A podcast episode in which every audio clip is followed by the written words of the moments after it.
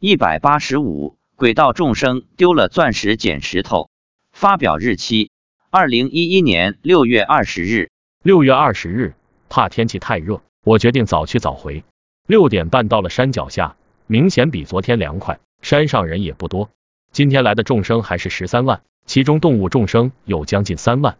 一百零八个出家人打扮的菩萨又来到现场为众生加持。其他诸佛菩萨也都用各自不同的方式为众生加持。今天又有十几个人往生天道，这十几个人由七个天女前来接迎。他们在升天时，每个人都双手合十，表示感谢。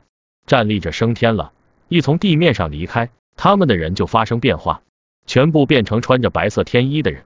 我问妻子，这些升天的人身上有没有金色？妻子说有金色了。据妻子观察。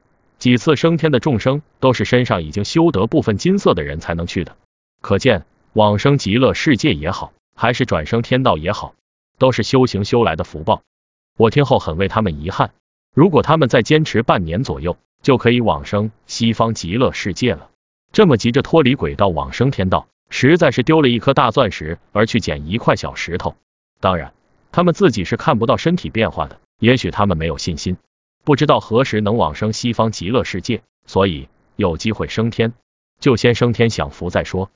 今天还有很多很大的老蛇游到人群中，盘在人的身上。妻子说这是蛇在为鬼道众生治病。妻子说观世音菩萨今天还是献了一百朵莲花。今天儿子又回来了，在我和妻子之间跑来跑去。儿子告诉老妈说，昨天他想回家，观世音菩萨不让他回来。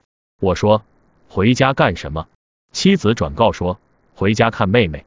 我说成绩还没出来，没什么好看的，还是好好学习吧。父亲看到孙子又来了，很是高兴。